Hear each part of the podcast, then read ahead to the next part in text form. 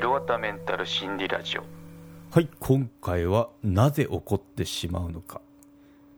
について話をしようと思います。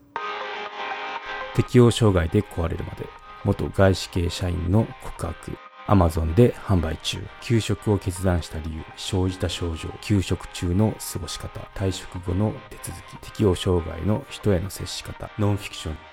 Amazon Unlimited 会員であれば無料で読むことが可能ですのでチェックしてみてくださいはい。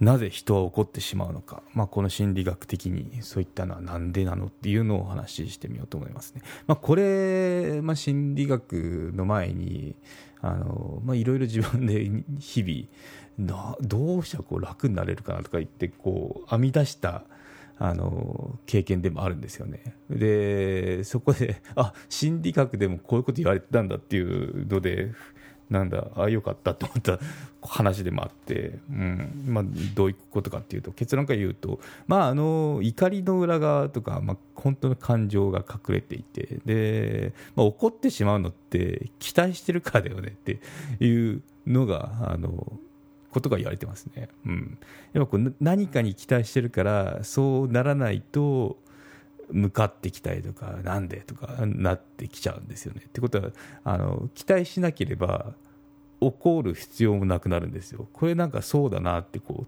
うあの経験で 学んでったスキルなんですけど、まあ、心理学でもまあそういうこと言われてんだなっていうのを紹介しますね。はい、怒りには原因となる感情が隠れています。自分では意識していない場合でも出来事、ある感情、怒りのように何らか何らかの感情が先に湧いているのですということですね。うん、なぜ怒りが湧いてくるのかというと自分の期待通りにならないからっていうことが言われてますね。うんまあ、例えば相手が待ち合わせに遅れてきて腹立つ腹が立つのも、まあ、自分は大事にされてないはずとかあと約束を守ってくれるはずとかあともうすぐ会えるはずとかいう期待や思いがあるからそう思うわけですね。うん、怒りやがって待ち時間にとか思うわけですよね。うん、で、まあ、大事にされてないからこんな待ち合わせの時間に遅れてくるんだよねとかいうようなこのなんだろう真実でもないことを思うわけですよ。そうなので、まあ、ないやそういうのは期待さ期待をしてるわけですよね。そう大事にしてほしいとかあのそんな感じで。はいということで、うん。まあ、不安や寂しさですね。落胆驚きなどの感情っていうのはそんなあの期待から生まれてきますよということで,、はい、でこうした感情は不快なものであるためそれから逃れるために怒りに変えてしまいます、まあ、不快感をこうどうにかしようと思うわけですよ。嫌なことあった。時間に遅れやがってって言ったのをどうなるかっていうと怒りなんですよね。向かってくるわけです。まあ言うとか。なんで遅れるのとかなるわけですよね、うん、なんでまあ怒りの根本にあるのは思い通りにならなくて困ったなという気持ち。どんなに怒っても本来の気持ちが伝わるわけではありませんよということですね、うん、なので、まあ、怒っても無駄よってことですね。はい。怒りに隠された本当の感情と向き合ってそれを素直に伝える方が相手の心に響くでしょうということで、まあ、怒られたら人間って防衛本能働くのであの身構えますよね。で、まあ、大体あの受け入れないですよね。羽飛ばそうと思うんで、うん、やっぱ。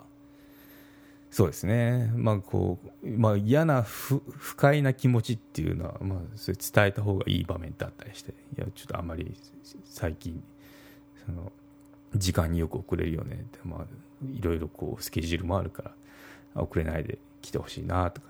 まああの急いで怪我するよりかはましだけどねみたいなこと言えばなんか相手もこう聞く耳が聞く聞いてくれたりするんじゃないですかね、まあ、どうかわかんないですけど。ということではい。うん。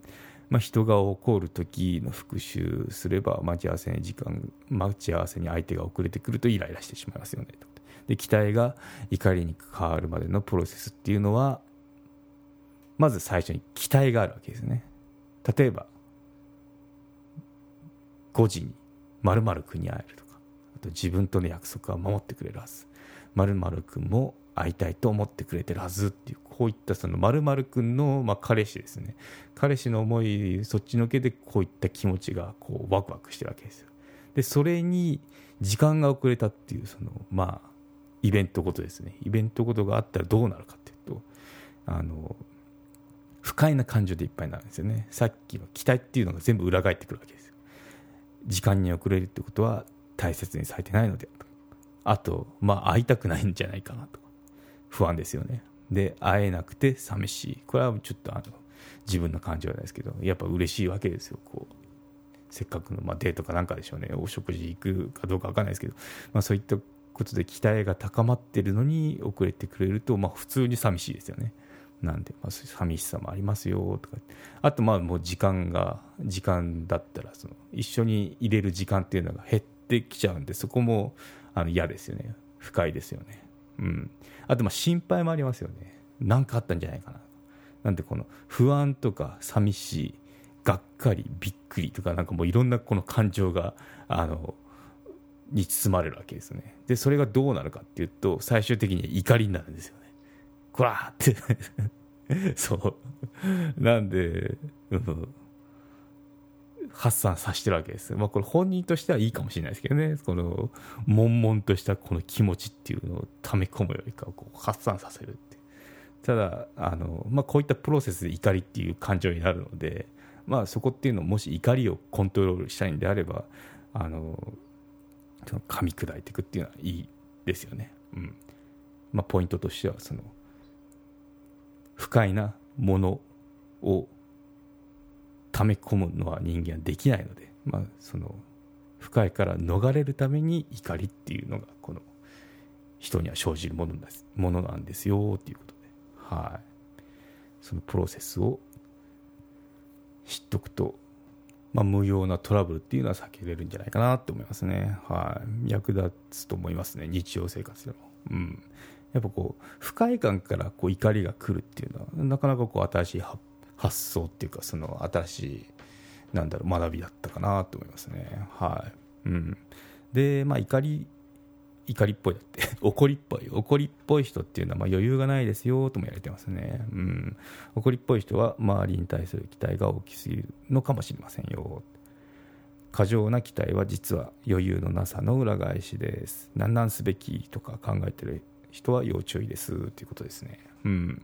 まあそうだなと思いますね。やっぱこう他人に対して期待してるとやっぱその裏切り裏切られた時のがっかりが先ほどのですね不快感っていうのが生じてしまうんで、まあ、心穏やかに過ごすにはやっぱこう期待しないっていうのが一番良かったりしますね。はい。結構私これやってますね。うん。なんかあの、まあ、もちろんこうなったらいいなっていうのは思うんですけどまあ10個あったら1個くらい当たればいいかなみたいな、そんな感じでいますね。あまり、あの、10やって100発 100, 100中だったら、まあ本当にいいんですけど、そうはならないのが、あの、人生なんで まあ、1割くらい当たればいいかな。1割じゃ少ないかな。まあ、できれば、あの、そう野球選手だってまあ3割ですよ、3割出せば結構トップ選手ですよね。っていうことで、まあ、そのくらいはではあのそんなもんなんで あの、あまりその大きな期待っていうのはやめました。はい、そうすると楽になりましたね、生きるのが。はい、ということで、うん、まあ、あまり過度な期待はしない、自分にもあの他人にもっていう感じですかね。うんなんでそんな感じで楽楽に生きると生きやすくなりますよってことで何言ってんだって思うかもしれないですけど 結構あの社長とかやってたりしますよね。経営者とかって。そう。やっぱこのなんかビジネスとか起こす時っていうのは、まあ、大体当たんないですね。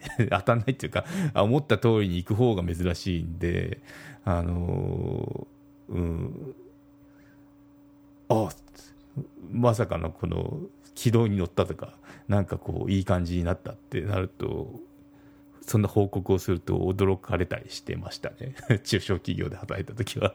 そうお本当か？みたいな。絶対多分あの期待しなかったと思うんですよ。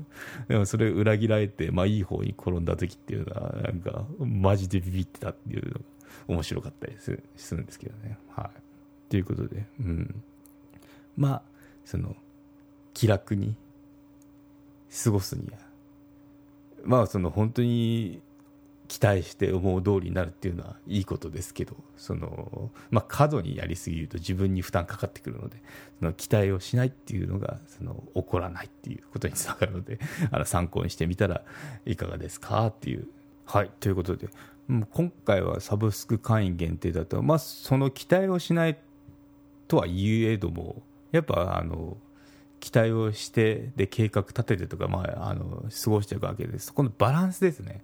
バランスの取り方実際どうしてんのっていうのをちょっと話をしてみようと思いますね、はい、よろしければアップルのポッドキャストでサブスクやってますのであの購読のほど検討してみてください。はい。ということで無料会員はここまでになります。はい。ここまで。有料チャンネルのご案内をいたします。